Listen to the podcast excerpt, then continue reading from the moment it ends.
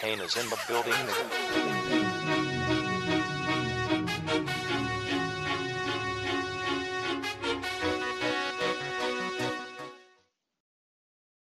Hola otra vez, bienvenidos a este nuevo programa de A Tres Toques. Muy contento de estar aquí en el estudio con mis queridos viejos sin que hacer.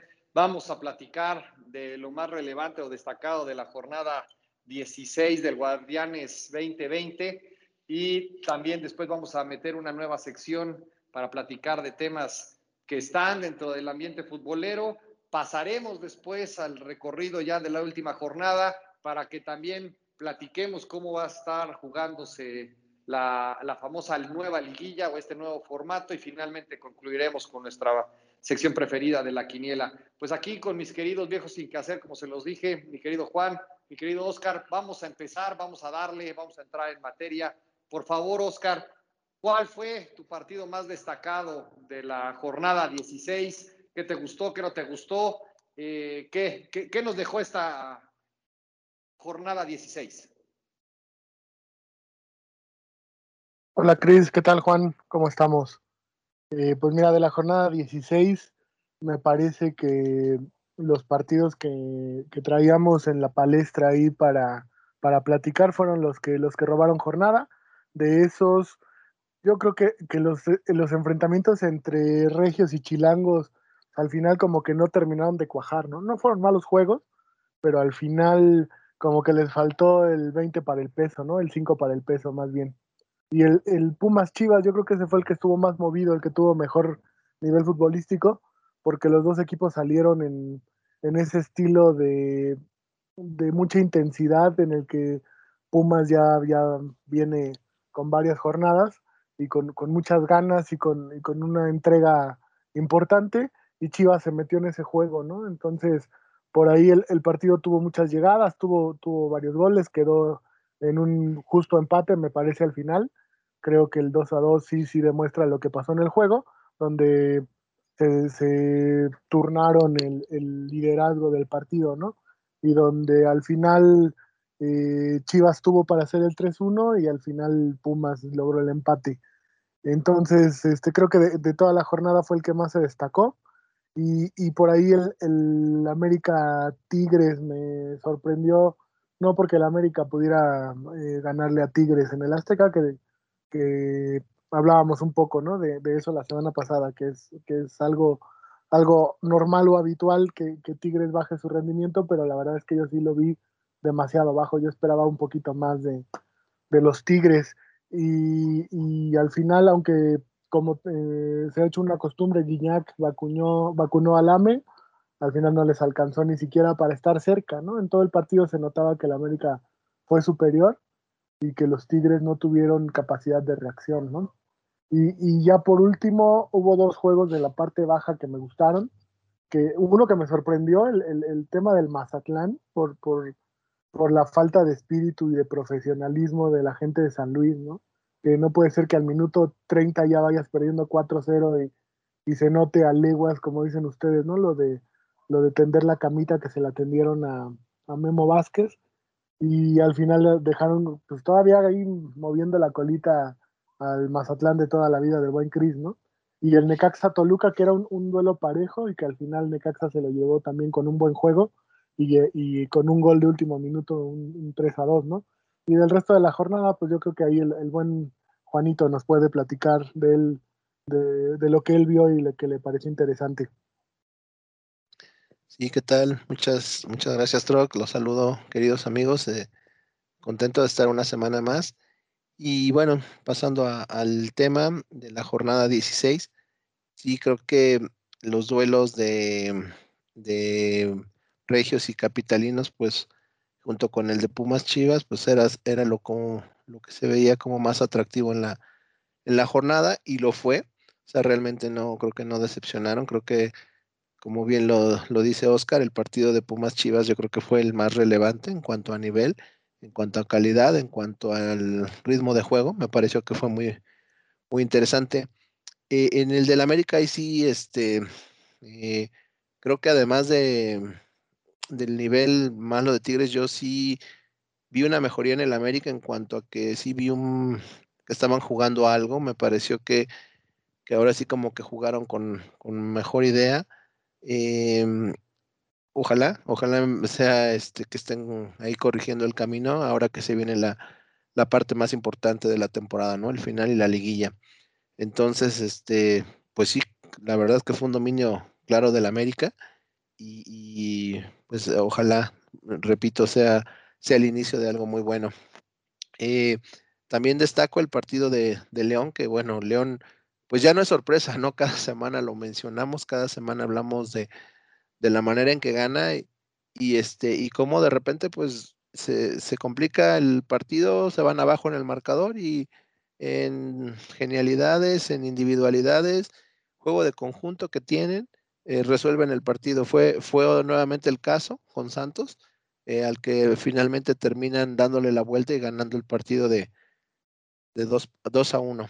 Sí, y bueno, para cerrar mi comentario, pues Mazatlán, que este, sí, totalmente de acuerdo lo que hicieron los jugadores de San Luis, eh, totalmente nada profesional de su parte. Y pues desafortunadamente, como suele suceder, ¿no? Siempre este hilo se corta por la parte más delgado, es más fácil echarse al entrenador que sancionar a tantos jugadores que con, falta de profesionalismo. Y pues bien, el Mazatlán aprovechando su oportunidad y, tratando de hacer lo imposible por meterse al, al, repechaje. Eso fue lo que yo vi esta, esta semana, Cris. No, coincido. El, creo que el partido de Pumas Chivas estuvo bueno. La verdad es que fue un buen, buen partido. Me parece que sí se, sí se jugó buen, buen fútbol ahí. La parte del América Tigres sufrido, ¿no? La verdad, Juan, ahora sí me parece que fuiste muy condescendiente con el piojo porque siempre hemos criticado de que cómo estamos sufriendo hasta el último minuto, pero bueno, ahora aquí afortunadamente Córdoba nos sacó del apuro y al final se ve un contundente 3-1, pero que en un momento estuvo también muy eh, cerradito y de pronto ya estaba yo otra vez sufriendo de que nos fueran a, a, empatar, ¿no? Y con ese guiñac que a todas las mete, pues sí es bastante, bastante complicado. Monterrey pues está haciendo hasta lo imposible para, para ya tener ahí todo cerrado. Cruz Azul, la gran incógnita, ¿no? Lo que se comenta por todos lados, les alcanza, no les alcanza para, para llegar, se mantienen, están jugando un poco a las expectativas, no lo sé. El León, ya que le entreguen la copa, insisto, la verdad es que no hay otro equipo en este momento que juegue como ellos, salvo que algo suceda totalmente fuera del guion. Eh, León tendrá que salir eh, campeón. La verdad es que es un equipo que que juega por nota y hace sufrir a los rivales, más allá de que estamos hablando del Santos, eh, pero vamos, o sea, cómo le dan la vuelta y la calidad de los jugadores es verdaderamente destacable y lo que hace Nachito Ambriz, la verdad es que merece ya eh, coronarse, ¿no? o ponerle esa cereza en el, en el pastel. Y de aquí voy a hilar a nuestra nueva sección del Ventaneando Futbolero, la parte precisamente de, Mazatlán, porque esta situación totalmente ingrata de las directivas, donde ¿por qué también corres al, técnico cuando estás viendo que los jugadores son los que no están entregándose, los jugadores son los que no están haciendo lo que tienen que hacer y a una jornada de que termine realmente el, el torneo hace sentido, no me queda clara la posición de las, de las directivas, está prácticamente el torneo todo perdido. ¿Qué vas a hacer diferente? Mejor piensa ya si vas a mantener al técnico, pero ya cierra el proceso. O sea, ya realmente no le hagas eh, el caldo gordo a los jugadores que naturalmente se dejaron golear y quién sabe qué pasó en el medio tiempo, que pues finalmente no fue todavía más eh, dramática la, la goliza. Pero aquí hablamos de directivas, pasa ahora en la situación eh, con, con, lo de Guadalajara, donde vemos a un Peláez que se tardó años, ¿no? En, me parece, en meter en cintura a todos los jugadores. Me parece que no le está saliendo bien las cosas a Bucetich. Me parece que ha tenido a figurones, ¿no? Ha administrado y ha dirigido a figurones de, por más de 30 años en el, en el fútbol mexicano y no pueden poner en cintura y no pueden poner en orden a chavitos mexicanos. Eh, es increíble, más allá del contexto de lo que pasó y todo el escándalo y la extorsión y todo este relajo que se está armando, pero yo quiero saber qué opinan ustedes también y principalmente de estas directivas, ¿no? ¿Qué están haciendo? ¿Está bien? ¿Están mal? Eh, si es correcto separar a los jugadores, era necesario, no, no, no tiene la directiva cierta obligación de, de cobijarlos y de cuidarlos, porque finalmente pues lo único que están demostrando es que son eh, como unos muebles, ¿no? O sea, al final es una cosa de deslinde. Sí quiero saber su opinión. Oscar, por favor, tú que eres el chiva hermano de, del, del, grupo, por favor, ¿cuál es tu opinión en cuanto a la directiva? Primero enfoquémonos en la directiva y ya después, si quieren, platicamos un poquito más ya de las conductas de los jugadores. Pues Mira, Cris, eh, hablando primero del tema de, de Bucetich, eh, pues mira, no sé, no sé, eh, yo, yo no creo que en Querétaro Bucetich haya mantenido mucho a la raya a Ronaldinho y a, y a la banda de brasileños que jugaban ahí a Daniliño y a toda esta banda que les gustaba la fiesta y les gustaba la noche, pero pues llegaba el domingo y cumplían y, y jugaban bien y comprometidos con el equipo y, y, te hacían dos o tres goles, ¿no? Eh, yo creo que, que, por ahí lo que se hace fuera de cancha no, no es tanto responsabilidad de, ni del técnico ni de la directiva. Creo que cuando los jugadores entran firman un contrato en el cual también hay una cláusula o un apartado donde están la, las reglas de, de, disciplina y donde, como, como se dice muy claramente, ¿no? Sabes que si rompes una regla tienes un castigo y, el castigo está bien tipificado eh, por ahí se, se, hablaba mucho de eso sobre Peláez, ¿no? Que él no podía ser una pilmama de, de todos los jugadores, porque entonces los tendrías que tener registrados eh, en un mismo hotel y concentrados, y ni así te, te, te, puedes este, encargar de cuidarlos a todos, ¿no? O de ponerle niñeras a todos. Eh, yo creo que ahí el, el, el, mensaje que tiene que mandar Chivas a lo mejor sí se tardó, porque si sabes que a tu a tu plantel le gusta la fiesta y, y, lo ha demostrado a lo largo no solo de esta campaña, ¿no? de, varias campañas atrás, es que lo, los, los, castigos deben ser ejemplares. Ya, ya hablábamos de, el, tema del dinero, ¿no? que siempre al jugador le pesa mucho que los castigos sean sanciones económicas, pero en este caso que son repetitivas y que incluso una parte del plantel ya se había comprometido, hablaron los capitanes, habló Mier, habló, eh, Molina, donde pues prácticamente pusieron su cabeza, eh, ¿cómo se podría decir? Eh, en por, por el tema de, de, que si había otra indisciplina, eh, ellos este, respondían casi casi con, con, con, sus puestos, ¿no? Pero también, aunque sea, se hagan compromisos dentro de los equipos, y eso pues, siempre hay, siempre hay jugadores que, que no están dispuestos a, cuidarse y hacerlo todo lo profesional que, uno espera, ¿no? Al final el, el, problema creo que es que ahora están muy expuestos y eso no lo siguen sin entenderlo.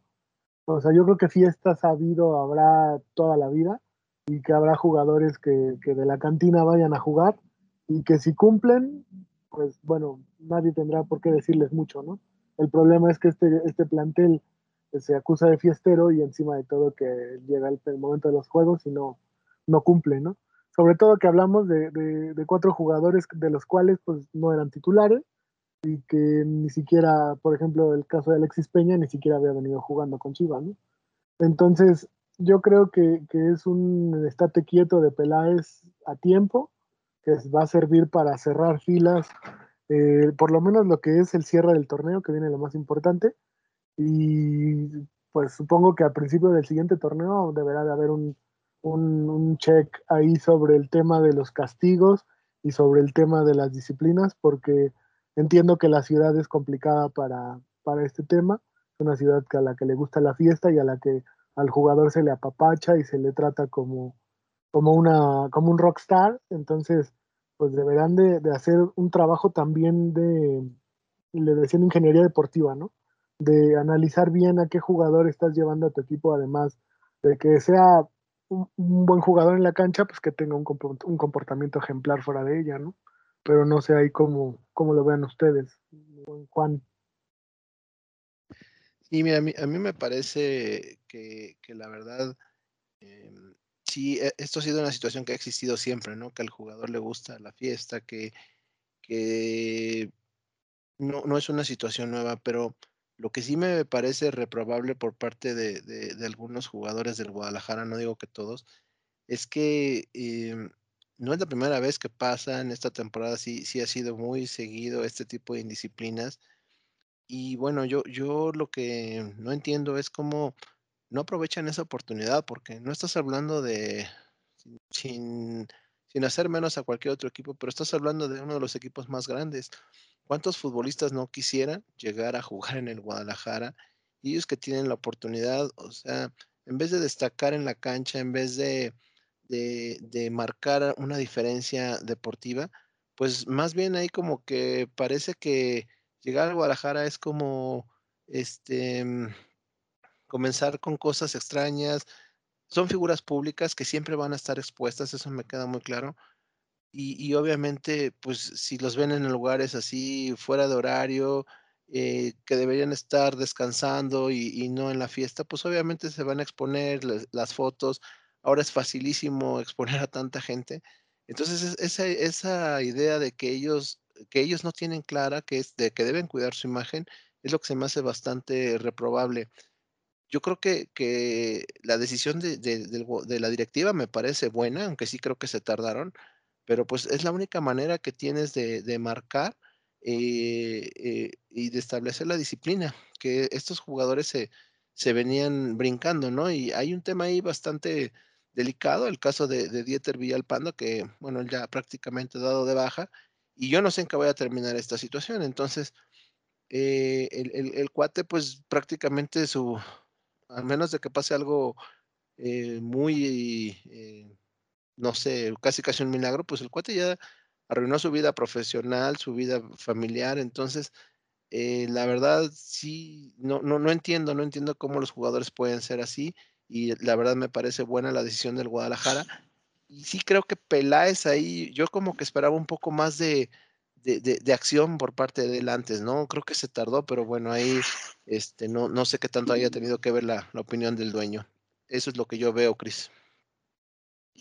Mira, yo sinceramente creo que el grado de exposición al que están estas personas por ser públicas es, es mayor, pero también la misma directiva tiene algún tipo de responsabilidad porque son o sus empleados, si quieres verlo de alguna manera, son sus activos, si quieres verlo de otra forma, sin llegar a la situación de tener nana o algo así, pero si estás viendo que están agitados, que están un poquito destrampados, ¿sabes qué? Cuídalos. O sea, me parece que también la directiva en este momento, sin tener un proceso completo y sabiendo cómo se administran hoy en día ese tipo de situaciones, en concreto lo de Villalpando, lo separas así o lo corres como si fuera nada más este como el cualquier cualquier digamos jugador del montón o cualquier empleado sin el completo desahogo del proceso y sin entender, suspéndelo si quieres, en lo que se determina y en lo que se concluye. Pero me parece que de pronto la directiva también es de alguna manera, para mi modo de ver, también es responsable porque ellos saben precisamente de quiénes están, de quiénes estamos hablando. Es gente que no ha tenido muchas oportunidades o mucho desarrollo en muchas cosas pues llévalos, cuídalos, ¿no? Esa, esa parte, por eso les decía que cómo se veía a nivel de, la, de, la, de las directivas este proceso. A mí me parece que sí es un, es un tema eh, que va más allá del, del, bueno, ya lo corro y ya.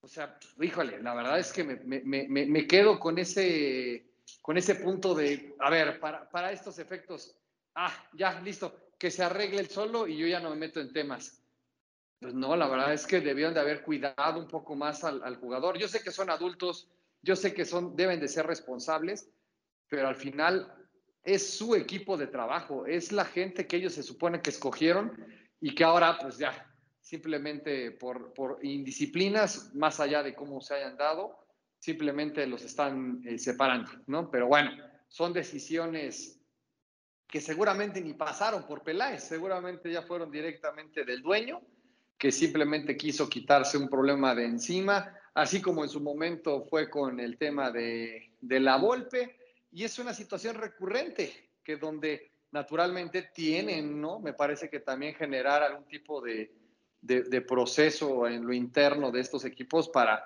poder orientar a la gente, ¿no? Me parece que, eso sí, hay contratos multimillonarios, con mil de, bonos, primas, etcétera, pero no le invierten al tema de, formación con los jugadores. Y ahí es donde a mí sí se me, me complica un poquito en la, en la situación ahí del, de, cómo se llevan a cabo algunas cosas en los, en los equipos. Pero bueno, no sé si Troc algo, o Juan, por favor, si quieren comentar algo antes de pasar a la jornada 17, por favor.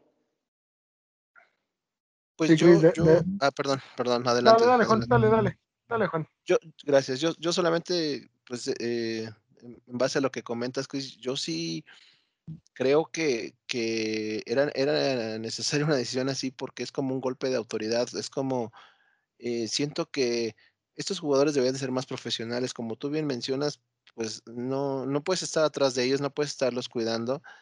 Y, y creo que sí son activos de la empresa, pero también ellos saben que obviamente si, si, si no conservan un buen nivel, si, si, no, si no cuidan esa imagen, se les va a acabar y, o sea, un equipo que pague como el Guadalajara, como el América, como cualquier equipos, pues no, no los hay, Tigres, o sea, entonces ellos también deben de tener esa conciencia.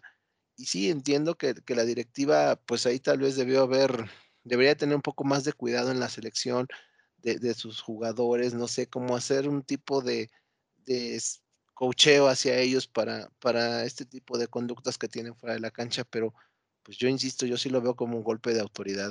Eso es lo que yo, yo creo. Oscar, no sé, ¿qué, qué, piensas tú?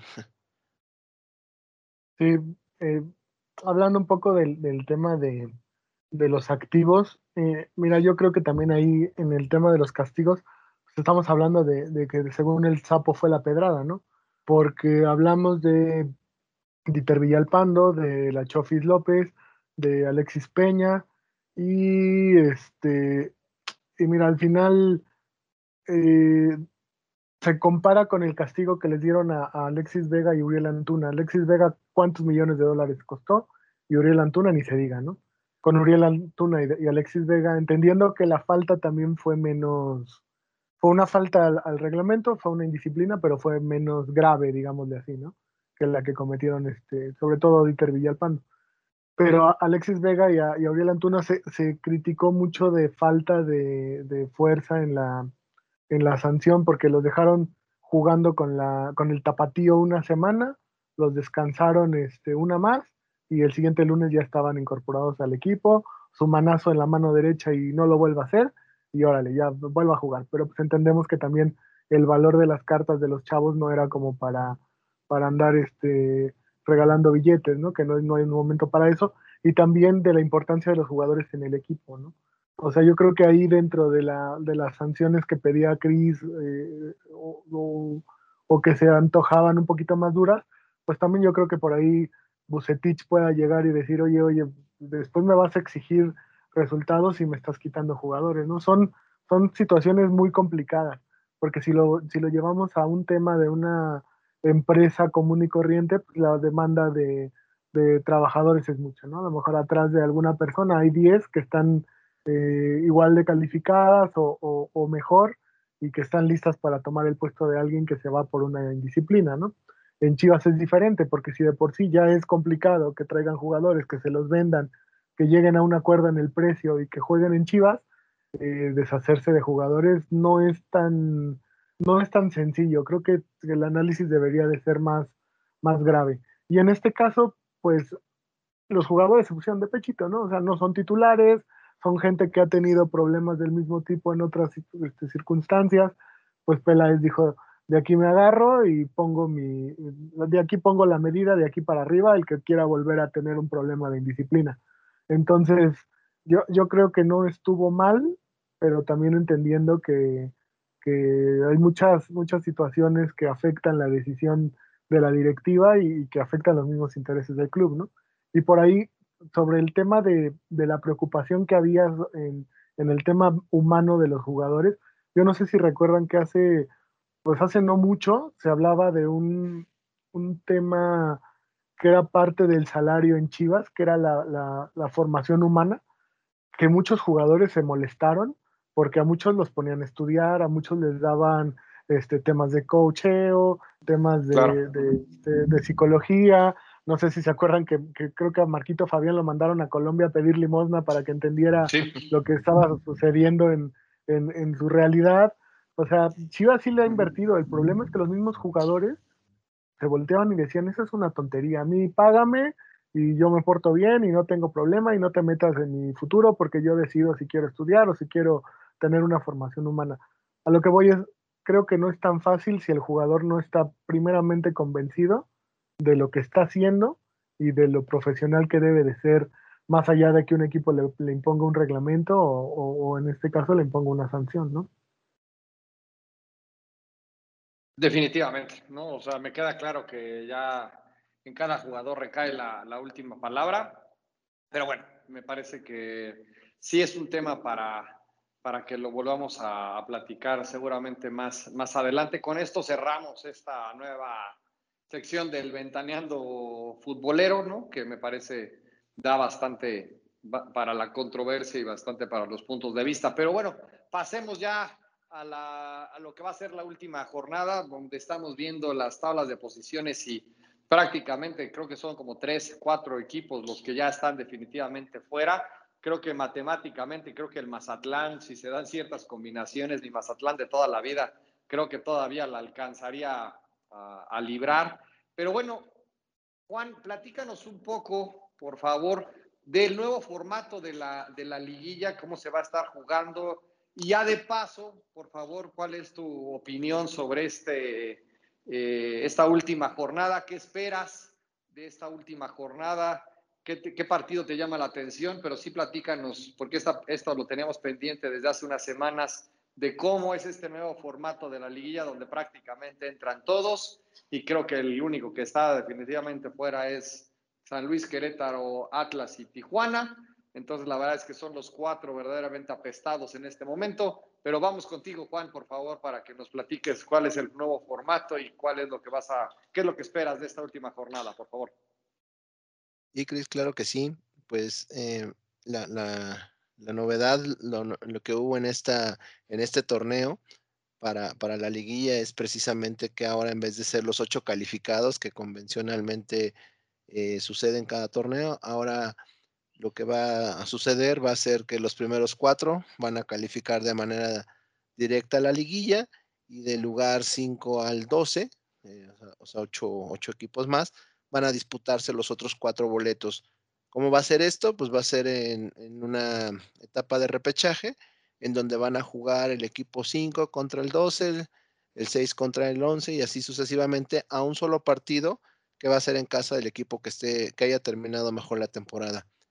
Eh, creo que esto puede llegar a ser importante, aunque interesante, aunque también pues da, da cabida a la mediocridad, ¿no? De muchos equipos que, que pues realmente no, no hicieron los méritos suficientes y van a tener una posibilidad de, de, accesar a la liguilla, ¿no? Porque pensando en un enfrentamiento del 5 con el 12, pues lo que hemos comentado, ¿no? Que a veces puede llegar a pasar de de un mal partido, de una expulsión, algo, y, y pues que quede fuera el equipo que, que, trabajó mejor, que en este caso es el que va a quedar en quinto lugar, y que pase el 12, pues creo que da cabida ahí a la, a la mediocridad, pero bueno, fue algo que se les ocurrió a, a, la gente que dirige el fútbol, y pues a ver qué resulta. Entonces, este, pues esperaremos a ver cómo, cómo se acomodan esos, esos dos equipos. Y pasando a, al tema de la jornada 17, que ya es la, la, final, pues yo creo que precisamente todos los partidos van a, a, girar en torno a eso, en donde como bien mencionaste, son cuatro equipos los que prácticamente están eliminados, pero pues de ahí en fuera eh, será ver quiénes son los cuatro que finalmente van a lograr ese acceso directo. y los otros ocho que van a tener la, posibilidad de estar en el, en el repechaje, ¿no? Entonces, como partidos importantes de la, jornada, está Guadalajara-Monterrey, que es un partido bastante eh, bueno, que creo que va a definir ahí las posiciones si Monterrey se alcanza a colar en los cuatro, si Chivas va a quedar como local en el repechaje. Eh, también el, Cruz Azul Pumas, que es un partido de, pues no clásico, pero es un partido que, tiene mucha rivalidad de hace mucho tiempo entre los dos equipos. También creo que es un partido interesante. Y bueno, el, el partido también de Toluca León, que ahí va a ser para ver si el Toluca en qué nivel está y que tal vez el León ahí ya no vaya con todos los titulares pensando en que ya ahorita está como líder y pues nadie le va a quitar esa posición, pero me gusta, me gusta también ese partido. Y bueno, el, Bravos América que indudablemente pues también será ahí una buena prueba para el América para ver cómo cierra, porque pues Bravos va, Bravos va con todo tratando de meterse al, al repechaje. Entonces esos son los partidos que yo veo interesantes. Y no sé qué nos pueda comentar ahí el buen Troc. Pues sí, no, no, no. la última jornada quizá ya no llegue como en ocasiones anteriores, ¿no? Que, se tenían que jugar a, a, la misma hora para, porque todavía muchas cosas se definían, eh, eh, sobre todo para ver quién alcanzaba a calificar. Creo que en esta se fueron definiendo todas las, las situaciones previas a la última fecha, no, no, no tiene tanto interés para todos los equipos, pero por ahí el, el, tema del último boleto está, está interesante, ¿no? Porque creo que con el tema del, del calendario, al Puebla se las cosas para que se pueda meter al repechaje sin tantos problemas, ya que ellos reciben a San Luis, que, que si salen a jugar como con Mazatlán, pues son un cheque al portador y por ahí Mazatlán que, tendrá que visitar a Santos y hacer la hombrada porque a Mazatlán no le sirve otra más que ganar y esperar resultados, sobre todo pensando que Juárez pierda con América el, viernes, ¿no? El, resultado que a lo mejor deje todo claro es que si por ahí Juárez llega a ganar, pues este, los demás partidos deberán de perder interés. Eh, quizá por ahí hay una posibilidad también para el Puebla que ganando y que Toluca pierda con León, que tampoco se hace tan descabellado. Eh, pueda meterse, ¿no? La que sí se ve complicado es para ya para Mazatlán, que ganando y esperando resultados, este, tratará de entrar, pero mientras, mientras hay vida hay esperanza, ¿no? Y en la parte de arriba, pues el América ganándole a Juárez asegura el segundo lugar y, esperar una semana, en este caso dos, ¿no? Porque se va a suspender la, liga por la fecha FIFA la siguiente y el 20 de noviembre serían los partidos de, de repechaje.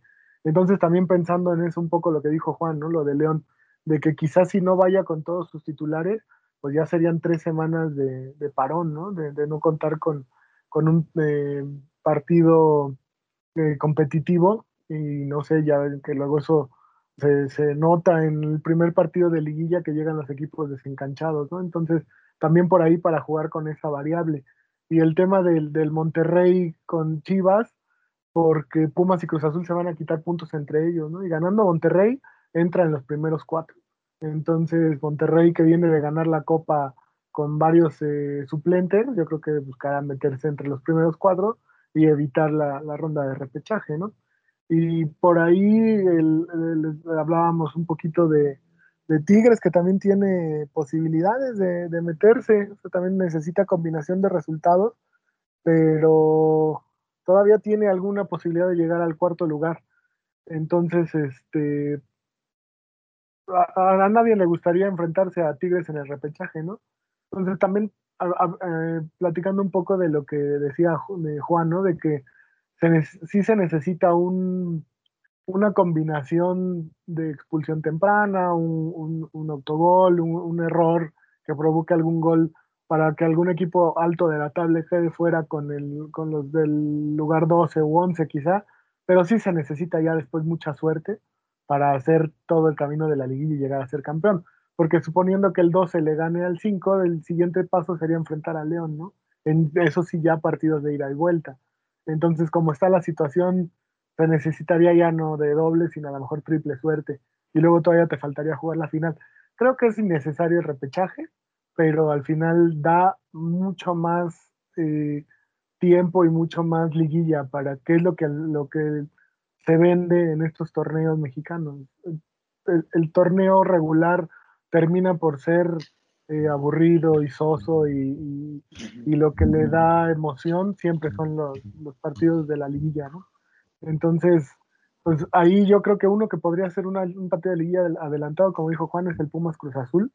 Hay que ver porque Cruz Azul eh, no viene al 100 y, Pumas me parece que está agarrando buena consistencia. Entonces, por ahí que Cruz Azul termine entrando en repechaje podría ser eh, hasta contraproducente para Ciboldi y, toda la gente de la máquina, ¿no? Pero no sé ahí cómo lo veas tú, mi buen Cris.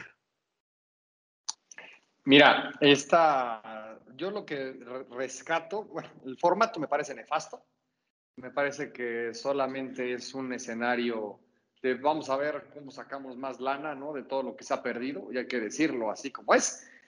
El formato es una cosa aberrante y todavía el calendario es una atrocidad, ¿no? O sea, la verdad es que que se pare dos o tres semanas un equipo que viene con una racha importante de, de partidos jugados y que de pronto tenga que detenerse porque entre que tu fecha FIFA y entre que el repechaje y que si la pandemia, o sea, la verdad es que es un verdadero vodevil, ¿no? La, la, liga es una cosa impresionante de pronto, como si no hubiera planeación, ¿no? O sea, realmente pudieron, me parece que jugar un poquito mejor con los calendarios para que se dé un escenario de continuidad a los equipos. No puede ser de que pares 15 días, 20 días el, el torneo y que pues naturalmente eso trae consecuencias para el ritmo y para el juego de los, de, los que precisamente entran a la cancha y, pretenden dar todo, ¿no? Y luego, ¿por qué son tantos pretextos? O sea, realmente me parece que hay una falta, como siempre, de planeación increíble. Lo que destaco o lo que rescato de, de este torneo es que prácticamente, ya no me acuerdo cuándo fue el último, pero están los cuatro grandes, ¿no? O sea, la verdad es que ver en una fase de liguilla, más allá de que si entran o no directo repechaje o la variable que, quieran, que esté América, Pumas, Cruz Azul y Guadalajara, ya finalmente en una fase de, de liguilla, repechaje o como le queramos llamar, me parece que sí es una cosa destacable. O sea, sinceramente me parece que por lo menos vamos a ver a los cuatro grandes que son los que jalan a la gente, son los que jalan el patrocinio y los que siempre levantan el morbo, ¿no? En, las, en este tipo de, de, competencia, ¿no? Que siempre estamos acostumbrados. A tener como la fase final de la liguilla como la parte más importante de, cada torneo. Con eso me quedo. Con eso me parece que esperemos, ¿no? El, que ya empiece la, la fiesta, que cierre bien el torneo en primer lugar y que podamos disfrutar de buenos partidos en la, en la liguilla con la controversia también de que si va o no a entrar gente a los estadios, pero bueno, eso ya lo platicamos en su momento. Y pues bueno, con este marco vamos ya directamente a lo que va a ser nuestra última sección de la quiniela de este Guardianes 2020. Ya después, pues ya la quiniela ya tendrá que componerse y ajustarse en función de cómo quede la tabla y los partidos que, que vengan. Pero vamos contigo, mi querido Juan, a tu sección de la quiniela. Sí, muchas gracias, Cris. Pues, eh, como bien lo comentas, última, la última quiniela que está por, por venir, que va a ser la de la jornada 17. Pero bueno, ahí vamos a, comentar los resultados de la, de la, jornada 16, donde, bueno, em, con seis puntos, eh, yo fui el ganador de la quiniela. Sí, un recuento. Humildemente. Claro que sí, ahí este, está a, la orden, este, pueden, puede, está abierto para que puedan revisar la información. Vamos a ir con nuestros auditores, no te preocupes. Vamos a ir con nuestros auditores, no te preocupes. Ok, después, este, Chris y nuestro invitado, que fue Aaron, quedaron con cinco puntos. Y bueno, hoy sí Trox se, nos fue un poquito abajo, quedó en, en último lugar con cuatro puntos. Eh, con estos resultados, en el acumulado, pues Trox sigue punteando, 55 puntos. La verdad, yo creo que ya se ve difícil poderle dar alcance. Y después estoy, estoy yo con 52 puntos. Los invitados ahí eh, con 50 puntos y nuestro buen Chris en el último lugar con 49 puntos. Y bueno, pues ya pasando a la última jornada. Em, en esta jornada, eh, la verdad a mí me da mucho gusto, estoy, estoy contento porque este, el invitado, la invitada en este caso, que, que fue de nuestro buen Chris y que ahora nos dará una breve descripción, pues es una mujer, ¿no? Entonces, la verdad, pues contento con eso. Es este Sara, Sara Cázares. Entonces, por favor, Chris, si nos puedes ahí dar una, una breve descripción de, de Sara, por favor. Claro. Eh, Sara es una gran amiga, futbolera, Acuapotro. Bueno, antes era Acuapotro, ahora ya es Potro nuevamente porque ya, ya se vino su equipo para, para la ciudad nuevamente. Una verdadera conocedora de, del deporte en general, no solo del fútbol, también tiene su, su, afición al fútbol americano. Entonces, la verdad es que una gran persona, la, queremos mucho y le agradezco también que se haya animado a participar en la, en la mecánica y pues que haya suerte, ¿no? Eso es lo, lo único y que, que saque muchos puntos, ¿no? Eso es lo único que le puedo desear y muchos saludos a mi querida, mi querida Sara. Vamos contigo otra vez, mi querido Juan. Perfecto, pues muchas gracias. Y bueno, vamos a comenzar con, con los pronósticos de los partidos. La jornada comienza con el partido de Puebla, que va a recibir al San Luis. Eh, aquí, Troc, ¿cuál es tu pronóstico?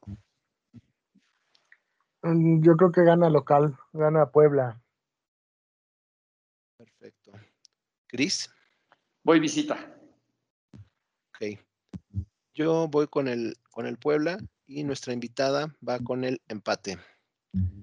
Después, en el segundo partido de, de la jornada de viernes, está Bravos que recibe al, al América. Troc. Yo creo que gana el, el, AME para quedarse en el segundo lugar de la tabla. Muy bien, Troc, no esperaba menos de ti. ¿Tú, Cris? Yo sinceramente voy con un empate, me parece que no van a querer arriesgar demasiado y con que queden ya calificados va a ser suficiente sin repechaje y entonces yo creo que va a ser un empate. Uh, curándose en salud como el buen piojo, el Cris, pero bueno. yo, yo sí voy por el América y nuestra invitada sabiamente también va con el América. Después en el siguiente partido, bastante interesante por cierto, Chivas recibiendo a Monterrey. Rock. Yo creo que ahí hay empate. Empate. Liz. Empate también. Yo sí creo que Chivas tiene que hacer algo importante. Creo que van a ganar. Y nuestra invitada va por el Monterrey. El siguiente partido de la jornada, Pachuca recibiendo a Necaxa. Aquí, Troc. Voy visita. Necaxa se, se afianza y sube un poquito más en la tabla. Perfecto. Cris. Empate. También creo que van a empatar y nuestra invitada va por el Pachuca. Eh, siguiente partido, Tigres recibiendo al Atlas. Aquí, Troc, ¿cuál es tu pronóstico? Mira, debería de ser un, un, partido fácil para Tigres, pero luego son los que más se le complican, ¿no? Este, aún así, yo creo que, que Tigres gana. Perfecto. Cris. Voy con otro empate. Yo voy por Tigres y nuestra invitada también va con los Tigres. Después en otro de los partidos interesantes, el, tal vez el más interesante, Cruz Azul, que recibe a Pumas. Aquí, Troc. Yo creo que empatan. Ok. Cris. Local. Perfecto. Yo voy por el empate y nuestra invitada también va por el empate. Después en el siguiente partido tenemos a Toluca que va a recibir a León. Aquí este Troc. Yo creo que gana, gana León y pone en peligro al Toluca en el, para su entrada al repechaje. Correcto. Luis. Voy con el empate. Okay. Yo aquí creo que Toluca va a ser la chica y nuestra invitada va con el León. El siguiente partido, Santos recibiendo a Mazatlán. Eh, Rock. Híjole, yo creo que empatan, empatan. Y Mazatlán ya con eso quedaría fuera, ni modo, Cris. ¿Y mi buen Cris? Mazatlán. Claro. Yo voy por Santos y nuestra invitada también considera que Santos puede ganar este partido. Y en el último partido de, la jornada, eh, tenemos a Querétaro recibiendo a Cholos. Aquí, Troc. Ah, bueno, el, juego de la semana, ¿no? yo, creo que empatan. Y 0-0 para acabarlo. Liz. Empate. Yo también creo que van a empatar y nuestra invitada Sara va por Cholos. Muy bien, pues ya con Cholos que viene de perder la final de la Copa, ¿no? Con Monterrey. Correcto. Cierto. Que, que en Monterrey se acabó convirtiendo, como quien dice, en el campeón de campeones, ¿no? Sí. Sí, exacto. Lamentable. Pero Jorge Sánchez, ¿verdad, mi querido Juan? Pero bueno, vámonos. Ya supéralo, con, supéralo. Con, eso cerramos la, la, quiniela, ¿no, mi querido Juan? Sí. Pues sí, pero recuerda que, recuerda que con Atlas, gracias a quién ganamos. y, y, que está en la selección, por cierto, Jorge Sánchez está en la selección. Convocado. convocado Porque no hay otro lateral, eso es lo peligroso. Y, y, por méritos ganados, no, no por, no por este notas de prensa ni nada de eso, por, por que él se lo ganó el buen Jorge Sánchez. Yo creo que es por falta de quórum, no hay, no hay otro lateral Que, pueda, pelearle lugar. ¿Es, es eso o, retomar o sacar del baúl de los recuerdos a un Sánchez Acuta o a un Isaac Terrazas? Entonces, la verdad es que qué cosa más espantosa. Pero, pero bueno, eh, muchas gracias a todos los que nos siguen en nuestra página de, de, Facebook, a los que nos dejan nuestros comentarios. Ya vamos a entrar en la última fase del, ya del torneo y de la quiniela. Ya les estaremos avisando cuáles van a, qué mecánicas vamos a tener para, para que participen y para que se lleven alguno de los premios que, que ya tenemos. Entonces, estén muy al pendientes. Muchas gracias por todo el seguimiento que nos han, han dado. Y pues listo, con esto cerramos el, el programa de hoy y pues mañana vamos a empezar a disfrutar de la última jornada, que por lo regular siempre es interesante. Y pues bueno, estaremos al pendiente. Muchas gracias, Juan, muchas gracias, Troc. Nos vemos a la siguiente. Muchas gracias otra vez. Muchas gracias, amigos. Cuídense. Hasta luego.